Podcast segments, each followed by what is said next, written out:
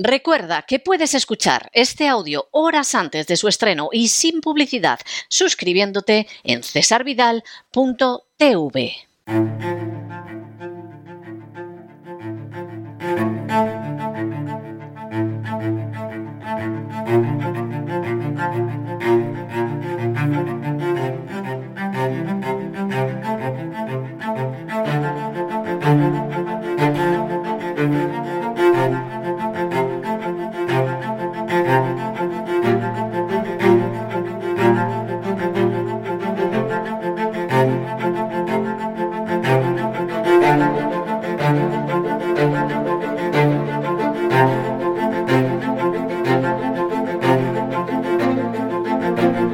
Así fue España, con César Vidal y Lorenzo Ramírez.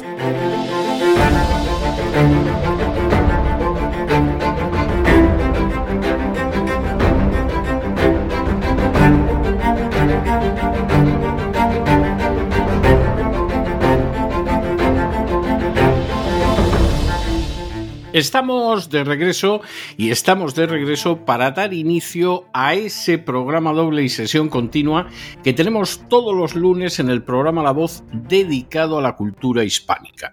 Ya saben ustedes que primero empezamos con la historia de España, con esa sección que se llama Así fue España y en la que siempre nos acompaña don Lorenzo Ramírez, al que vuelvo a saludar de nuevo. Muy buenas noches, don Lorenzo. ¿Qué tal? Muy buenas noches, don César.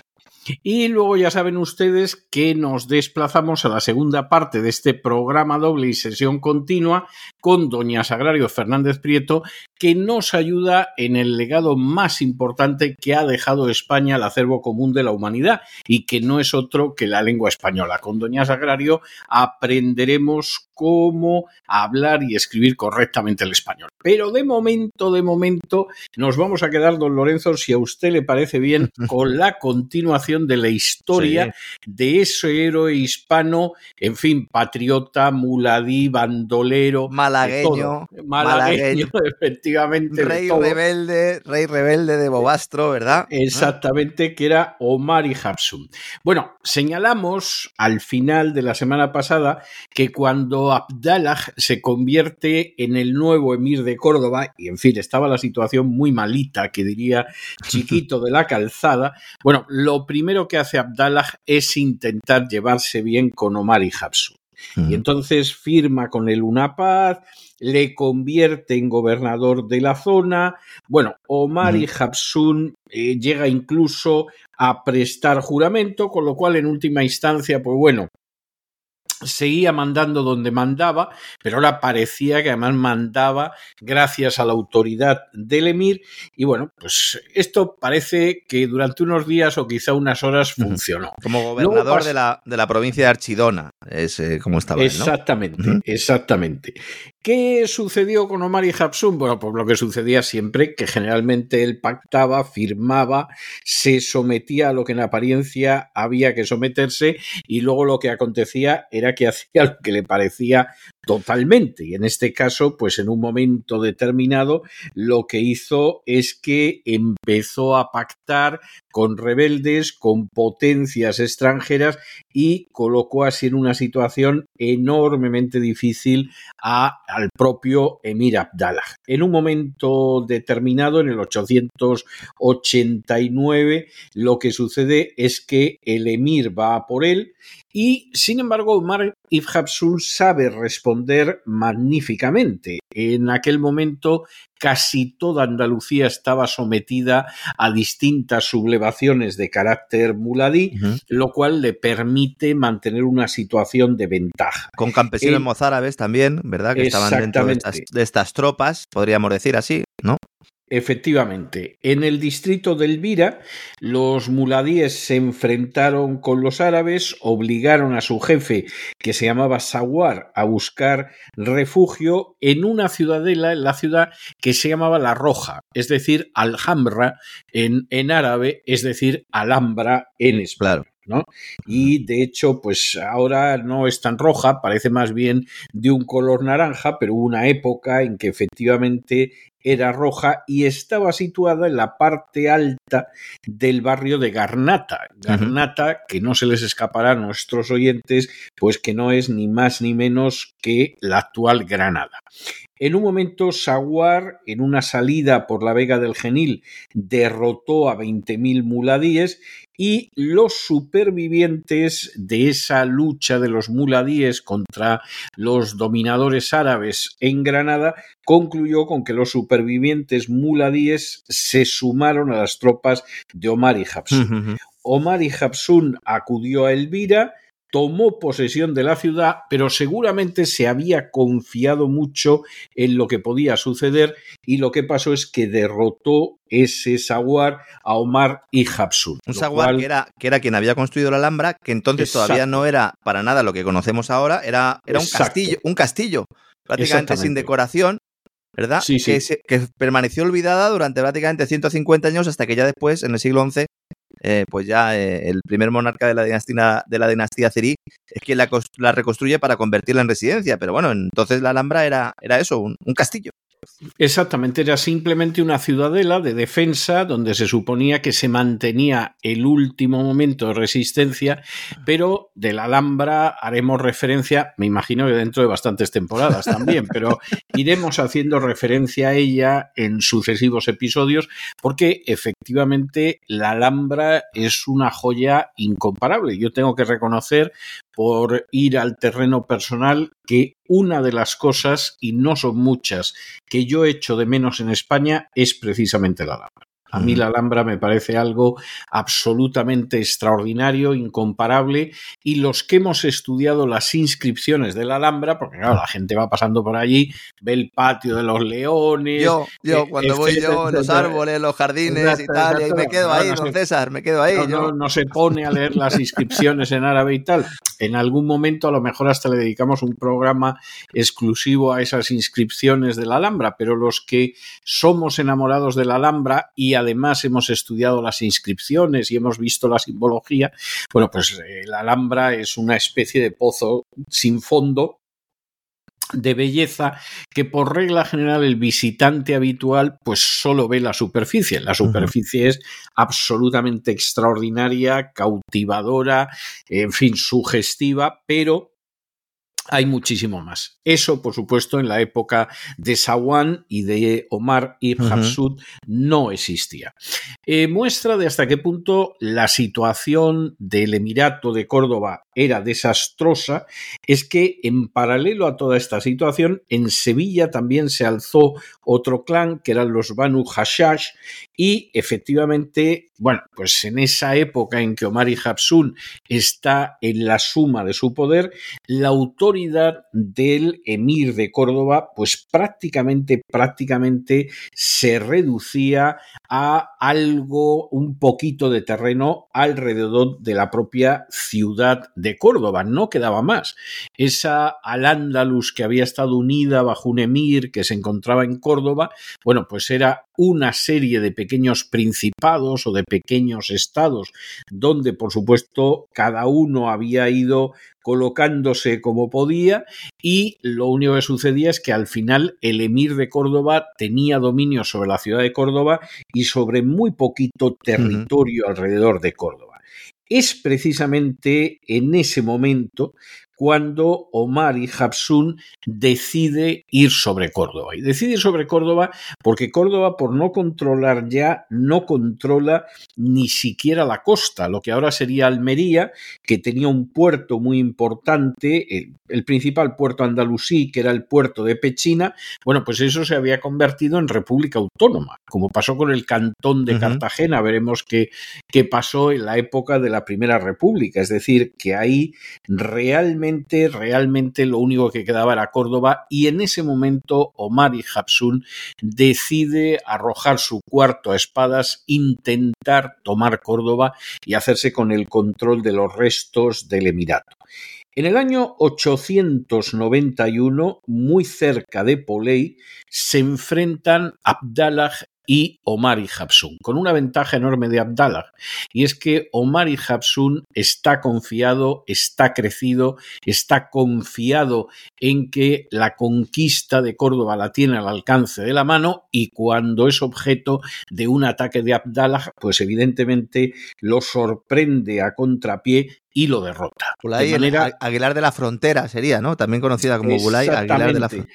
Efectivamente. Y además, bueno, luego Abdallah pues ocupa Écija, ocupa Archidona.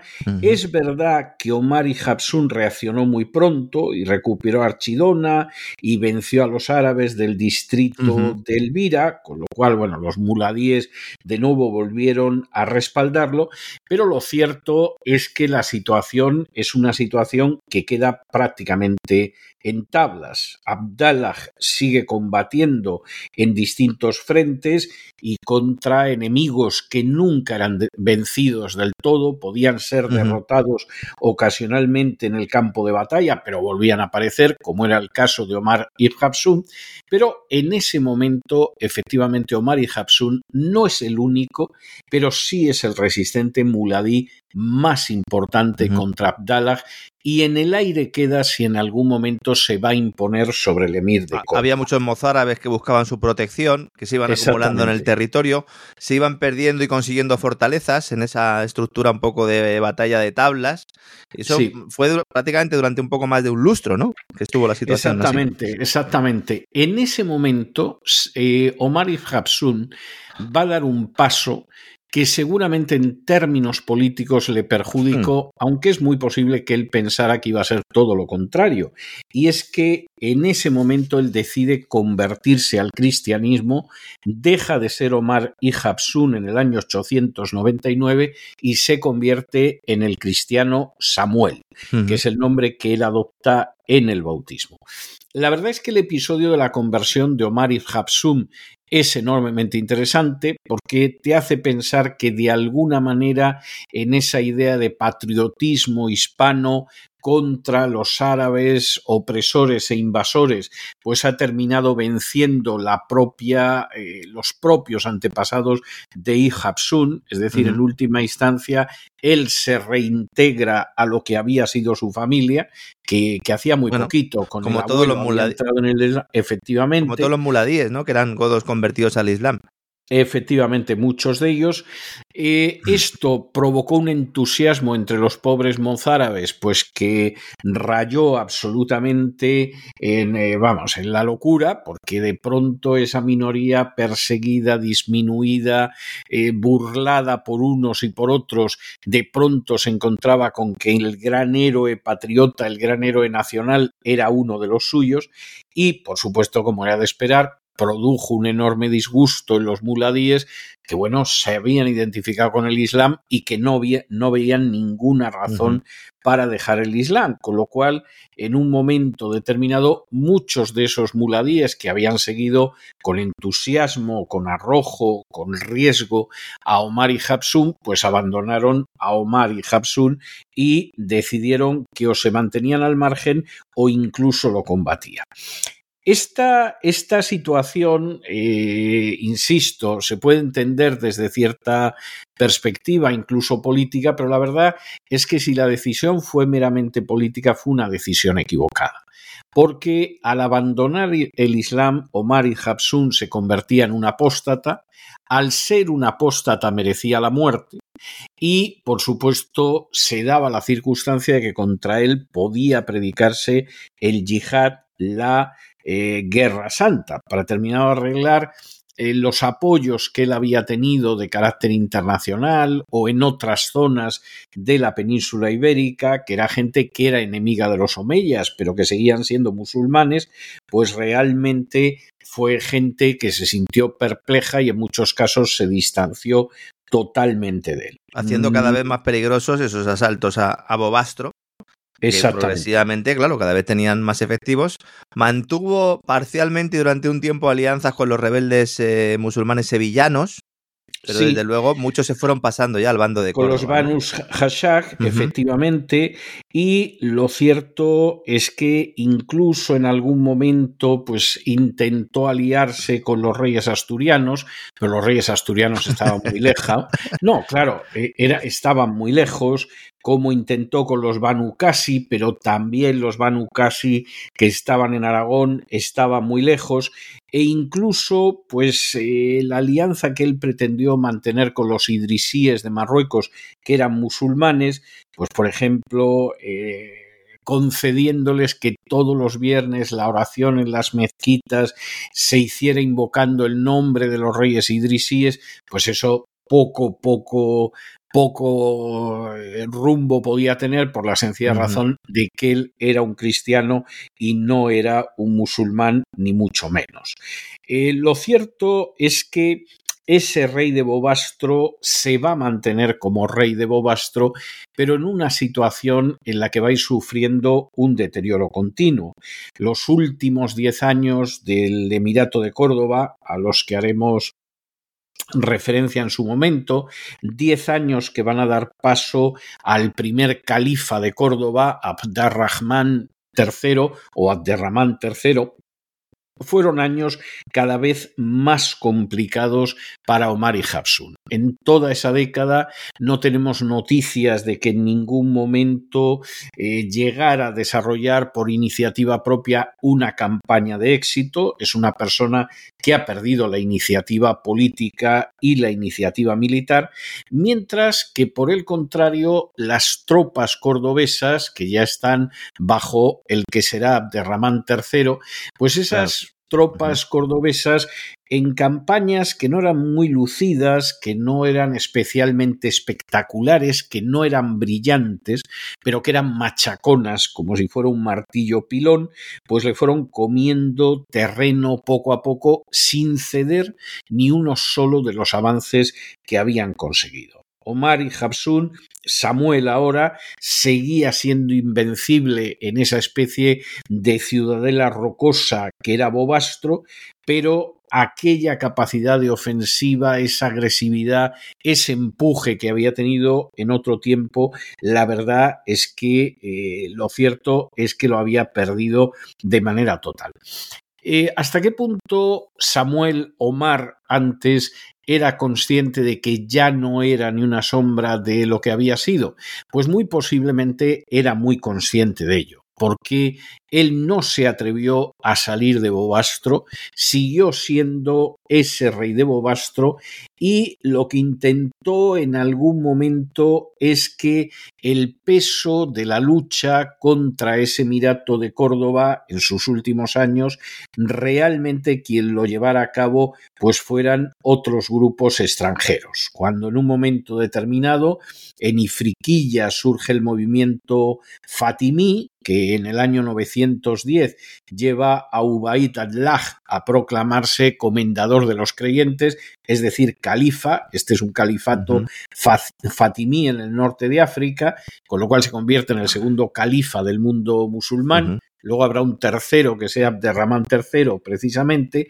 Bueno, pues cuando aparece ese califato fatimí, Omar y Jabsun inmediatamente se hace vasallo suyo, le invita a que pase al Andalus en un intento de poder sobrevivir la presión del todavía emir de Córdoba, pero efectivamente en ese sentido, eh, ese intento de conjugar un perfil agresivo más de defensa propiamente que de agresión andaluz y africano, pues realmente no, no es algo que vaya a funcionar. Se había, se había jubilado, por lo menos, ¿no? Prácticamente o estaba en semi-retiro y finalmente con ese reino de Bobastro, una vez que muera Omar y Hapsun, quien se hará cargo y además lo ha ido haciendo poco a poco, tacita, tacita, que diría algún, algún castizo, ha sido precisamente Abderramán III. Abderramán III, que tendremos ocasión de ver en su día, que era un personaje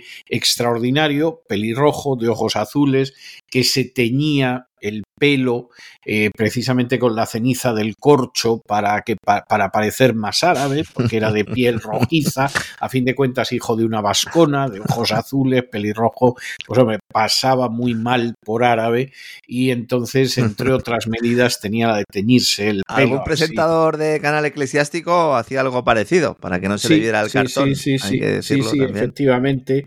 Y entonces, pues, pues esa es, es la situación.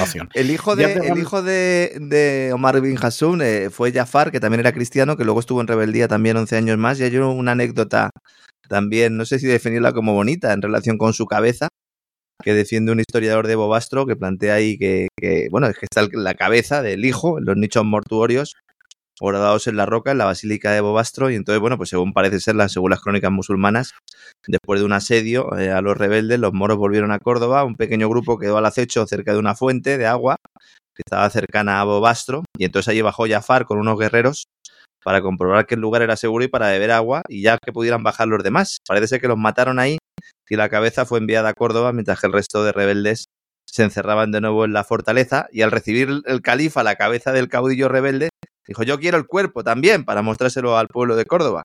Enviaron un mensajero, no encontraron el cuerpo, se lo debían de haber llevado allí, ¿verdad?, a la fortaleza, y esto explicaría, según un historiador de Bobastro que se llama don Francisco Ortiz, esto explicaría que se haya encontrado un esqueleto sin cabeza en varios nichos situados al lado de la basílica. Y según su tesis, para no enfadar al califa, el general cordobés debió de coger alguno de los cuerpos descompuestos por el intenso calor, ¿verdad? Lo envió a Córdoba le cosieron la cabeza y lo crucificaron, don César, por ejemplo de todo. En menuda historia está también, ¿no? No, no, la historia no tiene, no tiene desperdicio. Bueno, nosotros vamos a hablar de, de, lo que fue ese final, vamos a hablar del final del Emirato de Córdoba ya en, en el momento en que Abdallah lo sucede su nieto Abderramán III, pero, pero nos vamos a tomar un descanso con ese Emirato de Córdoba y a partir de la semana que viene vamos a retomar lo que fue la historia de esos núcleos de resistencia en el norte. Vamos a hablar de lo que ha pasado mientras tanto con Asturias y con León, vamos a hablar del nacimiento de Castilla, vamos a hablar del nacimiento del reino de Aragón, del reino de Navarra e incluso de lo que acabará conociéndose siglos después como Cataluña. Pero eso será a partir de la semana que viene que empezamos una subsección dentro de la SIFO España que se llamará los núcleos de resistencia. Y los núcleos de resistencia en el norte, ¿no? Y ahí vamos a ir viendo cómo empiezan a articularse una serie de núcleos de resistencia que buscan la reconquista y que van a ser el origen de las grandes coronas hispanas de la Edad Media, a las que seguramente no solo dedicaremos esta temporada, sino la próxima y me da la sensación que también la siguiente, al ritmo que vamos, pero de momento, con Omar y Hapsun, vamos a hacer una pausa en ese Emirato de Córdoba y a partir de la semana que viene iremos repasando esos núcleos de resistencia asturleonés, castellano, aragonés, navarro y finalmente catalán, lo cual nos va a llevar, pues no le exagero, pero yo creo que casi casi nos vamos a plantar en la Semana Santa hablando de, de estos núcleos de resistencia hispana y yo no sé si llegaremos a Derramán III antes de la Semana Santa, ya Dios dirá. Dios Muy bien, don César. Programa no apto, los próximos programas no aptos para eh, fanáticos independentistas, ¿verdad? Que a lo mejor descubren que su historia es un poco distinta de cómo se la han contado, ¿verdad, don César? Bastante, bastante distinta, bastante distinta. Pero en cualquiera de los casos, yo cuento con usted para seguir cabalgando por la historia de España y vamos a ir viendo cosas enormemente interesantes, muy hermosas realmente muy bonitas son las que hemos visto de ese Emirato de Córdoba, del que, insisto, después de que hablemos de estos reinos cristianos, volveremos a hablar de ese Emirato de Córdoba, porque hay muchas cosas de las que no hemos hablado. No hemos hablado de su conclusión con Alderramán III, no hemos hablado de muchas cuestiones que están relacionadas, por ejemplo, con los jueces de Córdoba. Vamos a dedicar al menos un programa a esos jueces absolutamente increíbles increíbles de Córdoba, que a veces no hablaban árabe y administraban justicia en romance. Y en cualquiera de los casos, bueno, la historia de España yo creo que nuestros oyentes son más que conscientes de que es apasionante, de que es muy hermosa y lo vamos a seguir viendo en las próximas semanas. Un placer acompañarle como fuerte. Hasta mañana, don Lorenzo. Un abrazo, don César. Hasta mañana.